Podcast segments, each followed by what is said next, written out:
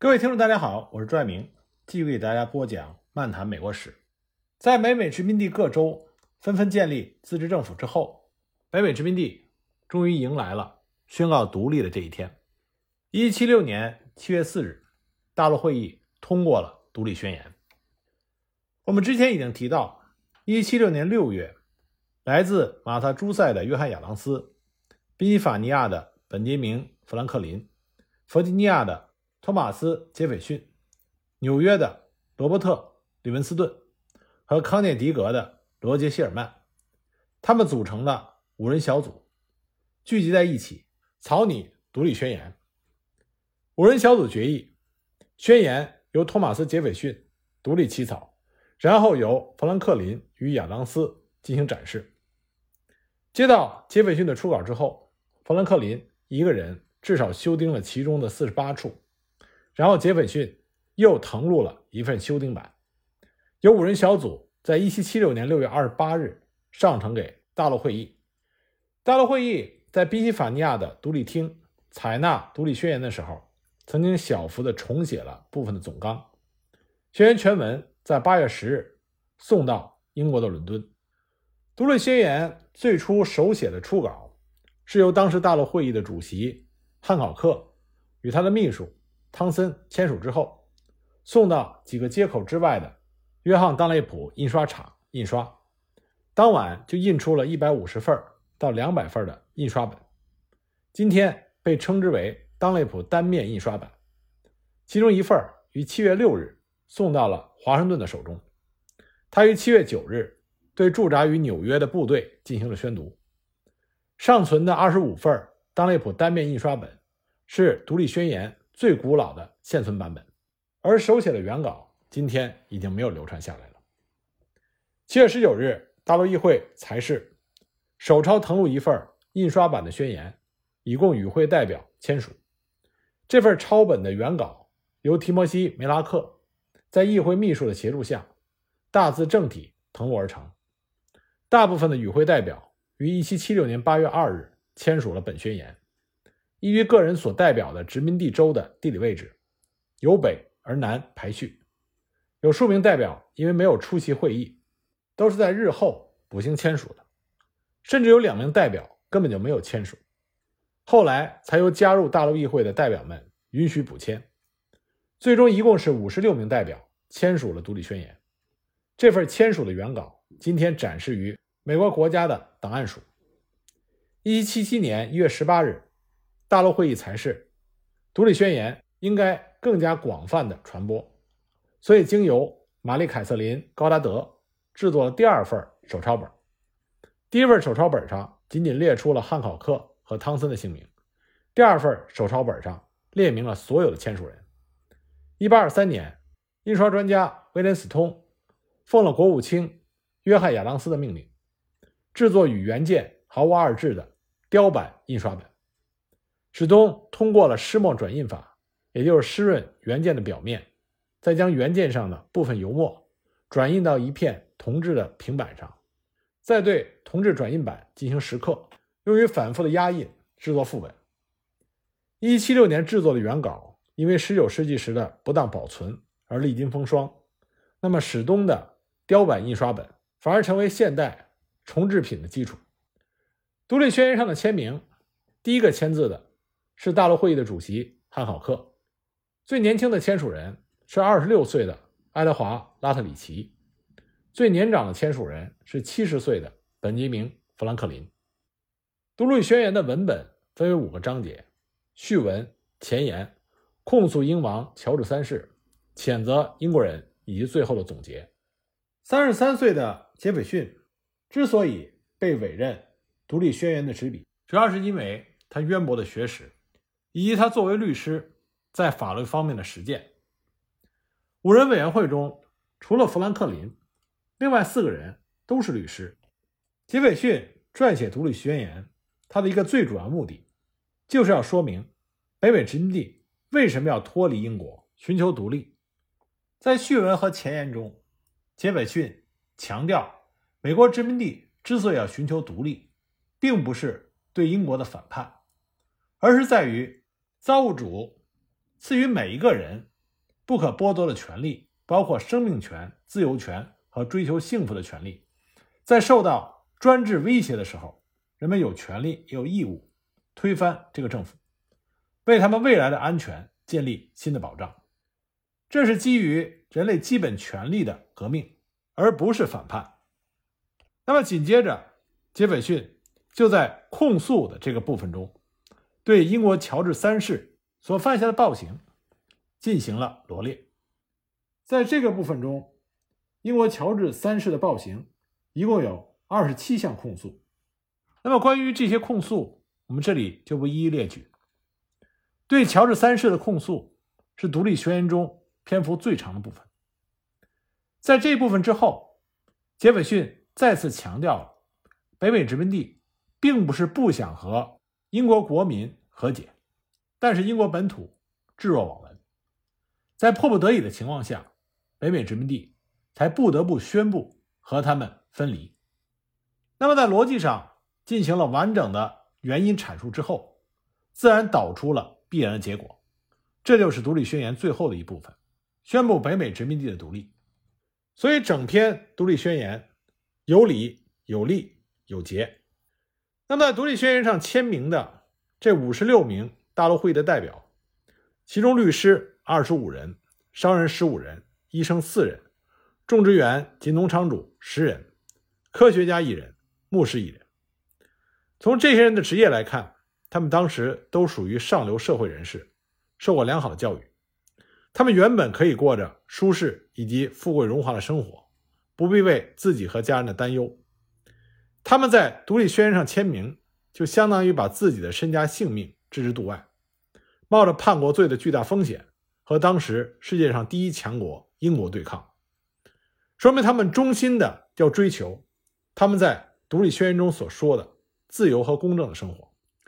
那么，作为在独立宣言上首先签字的汉考克，他有意把自己的名字签得十分的醒目。如果有兴趣的朋友可以看一下《独立宣言》的拷贝，在下方的签名中正中间很大的字，那就是汉考克的签名。他的签名在五十六个签名中显得非常的特别。据说他的目的就是要让英国人一眼就看到他的签名。因此以后在民众中流传了几个杜撰的当时的场景，其中一个就说，当汉考克签好名之后。来自马萨诸塞州的代表就评论说：“英国首相可以不戴眼镜就看清签名了。”汉考克自豪地宣称：“我猜乔治国王将能够看到他。”汉考克在独立宣言上的签名如此的特别和有名，所以呢，“约翰·汉考克”这个词儿后来成为美国人非正式的签名代用语。那么，在这五十六名签名者中，有五人后来被英军抓获。受尽折磨而死，九人因为受伤或者因为生活的艰辛，在争取独立战争中去世，十二个人的家园被洗劫或被烧毁，两个人的儿子因为参加独立战争而牺牲，另外两个人的儿子被英军俘虏。比如说，卡特·布拉克斯顿，他是弗吉尼亚州富裕的农场主和贸易商，独立战争期间，他的船只被英国海军击毁，好几处种植园被英军破坏。布拉克斯顿不得不卖掉他的物业和家业以支付债务，最后死于贫困。在约克顿战役中，另外一位大陆会议代表小托马斯·纳尔逊，他的家被英军将领康沃里斯占据作为临时的总部。纳尔逊为了打赢这场战争，不顾自己家产有摧毁的危险，敦促华盛顿向他的家开炮，结果整顿家园被毁。纳尔逊后来因此破产。我们应该清楚地看到，1776年美国宣布独立的时候，北美殖民地的民众几乎没有经过训练的武装，可以与英国的正规军和海军对抗。双方的实力相差很大，独立的胜算很小。在独立宣言上签名，相当于宣布自己的死刑。但是大陆会议的代表们就是凭借着勇气，凭着这信念，义无反顾地走上了。争取独立自由的道路，他们在独立宣言上的签字，就是一种对生命、对自由、对平等、对人类最基本权利的神圣的承诺。而关于独立宣言另外一个争论，就是独立宣言对于奴隶制意味着什么。在杰斐逊写的初稿中，他曾经有一段是谴责奴隶交易，但是他这段话谴责的出发点，并不是谴责奴隶制，而是谴责英国掠夺黑奴，并将他们运到北美进行售卖的这个罪行。所以他的出发点依然是在谴责英国，而不是在谴责奴隶制本身。即使是这样，他的这段话也被删除了，因为大陆会议认为他谴责英国的篇幅过长，所以要删除这段话。独立宣言公开发布之后，在北美殖民地到处都是庆祝活动。不过近来一些史学家认为，这些庆祝活动只是为了。庆祝北美殖民地的独立，并不是庆祝独立宣言这份重要的历史文件的发表。当时很多美国人并没有真正的阅读独立宣言，相反，大多数的美国人是在庆祝他们的州宪法和其中包含的自由承诺，或者说他们庆祝的是一七七六年的地方宣言。那么，一些史学家认为，只有在十八世纪九十年代，出于党派的目的。独立宣言的研究才得以复兴。托马斯·杰斐逊作为反对华盛顿政府的反对党的领袖之一，他的共和党支持者们开始庆祝他作为独立宣言的作者。从这个时候开始，独立宣言在美国大众的思想里的地位才越来越重要。大陆会议正式宣布北美殖民地的独立，这极大振奋了北美殖民地的民心和士气。纽约城内的居民敲响了象征自由和平的钟声，官兵们和纽约市民一起动手，把城堡前草地上安放的一座英王乔治三世的铅像推倒砸碎，把这些铅铸成了子弹，以此来表明北美人民摆脱英国殖民地统治和捍卫独立自由的决心和勇气。华盛顿在向大陆军全体将士宣读完独立宣言之后。就此事向大陆会议做了汇报。他说：“独立宣言激起了官兵们空前的爱国热情。现在将士们清醒地意识到自己所从事的这场战争的神圣与高尚，也意识到自己正在为保卫自己国家最宝贵的权利和自由而努力战斗。”那么，华盛顿这个时候为什么率领着大陆军在纽约了呢？我们把时间向回倒一些。回到大陆军收复波士顿的那个时刻，一七七六年三月，载着英国陆军从波士顿撤离的英国舰队终于离开了。但是，作为大陆军总司令的华盛顿，却一刻不敢懈怠。他立即召开了军事会议，商讨下一步的军事行动。商讨的结果是，众将领一致认为，英军在以后的战役中会把作战的矛头指向中部殖民地和南部殖民地。据此。华盛顿把这些殖民地划分成了两个防区，中部防区包括纽约、新泽西、宾夕法尼亚、达拉维尔和马里兰。华盛顿派了一名少将和两名准将前去指挥防务。南部防区包括弗吉尼亚、南北卡和乔治亚。华盛顿派遣了一名少将和四名准将前去统筹安排。按照这种新的部署，华盛顿在人事安排上。也做了一系列的相应的调整。他任命李将军担任南部防区司令，负责南部防区的防务，同时密切的监视英军亨利·克林顿爵士所部的动向。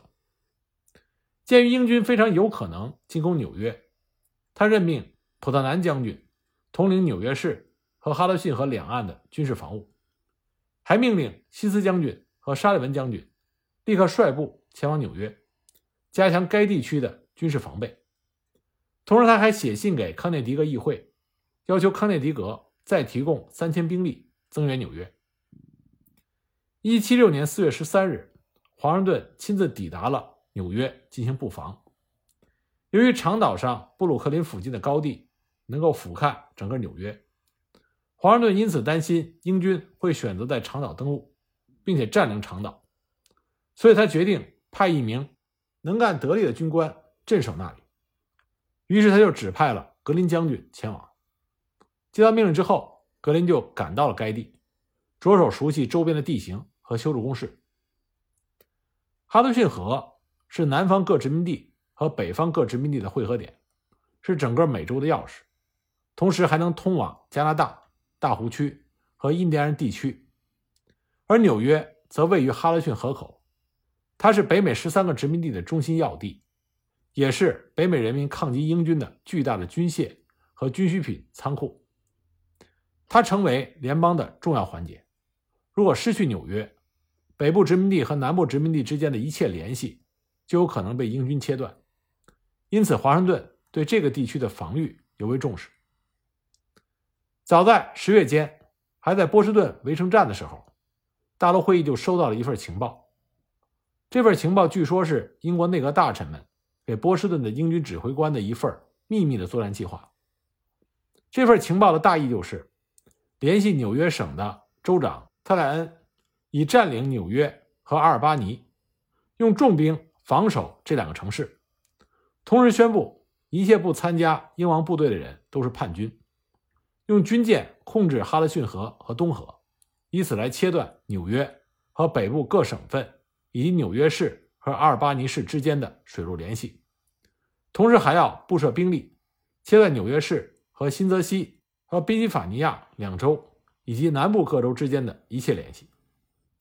那么这份情报就引起了华盛顿对纽约和哈德逊河的关注，促使他采取措施来保护这一地区。一七六年一月初，波士顿港口的英军进行了大规模的调动活动，华盛顿就预测他们要进攻纽约地区，所以他就授权李将军在康涅狄格招募士兵，并且率领这支招募来的部队。开赴纽约，他同时提醒纽约和哈德逊河畔各据点做好防守的准备。他还请求新泽西在纽约遭到突然进攻的时候给予军事援助。除此之外，他还下令把长岛和其他地方的危险分子以及一切敌视大陆会议间谍的人解除武装，并且没收他们的财物供美军使用。一月八日，李将军动身前往纽约执行华盛顿的命令。不过呢，李将军觉得华盛顿优柔寡断，不够严厉。仅仅解除亲英派的武装，在他看来完全是隔靴搔痒，因为他们总能从英军那里得到武器。李将军认为这样只会激起亲英派的仇恨，使他们更加的心狠手辣。对于华盛顿所说的把最危险的分子抓起来的方案，他也认为概念含糊不清，不能收到多大的效果。这位李将军。曾经在对法国作战期间，在英国部队里打过仗，具有丰富的实战经验和卓越的指挥才能。但是呢，他是纯粹的军人。他参加大陆军，并不意味着他多么重视北美人民应该享有的自由，并且要维护各殖民地的权利。只是因为他觉得在大陆军中可以显现出他的军事价值。在军事问题上，李将军深谋远虑，运筹帷幄，是华盛顿精明的。军事顾问，但是呢，他这个人脾气暴躁、刚愎自用、一意孤行。他并不热爱北美殖民地，也不同情人民的疾苦，对于北美殖民地和英国本土的关系也是漠不关心。那么，他鉴于目前严峻的形势，认为大陆军应该采取的措施就是逮捕北美大陆上每一个州长、英国政府人员、官吏、保皇派。和任何自由党的敌人，解除一切不满分子的武装，用收缴上来的武器来装备大陆军，并且没收所有反对分子的财产，作为保证金，让他们立下毒誓，宣誓不论在任何时候都要支持大陆军。他甚至要求把这些顽固不化的反对分子迁到内地的某些地方作为人质，这样可以保证因为战事失利而落入英军手中的大陆军方面的人员。得到良好的待遇。由此可见，李将军在对待敌人方面是非常严厉的。他的一些措施过于激进，以至于招致了市民和大陆会议的不满。可是对此，李将军从来都是不屑一顾。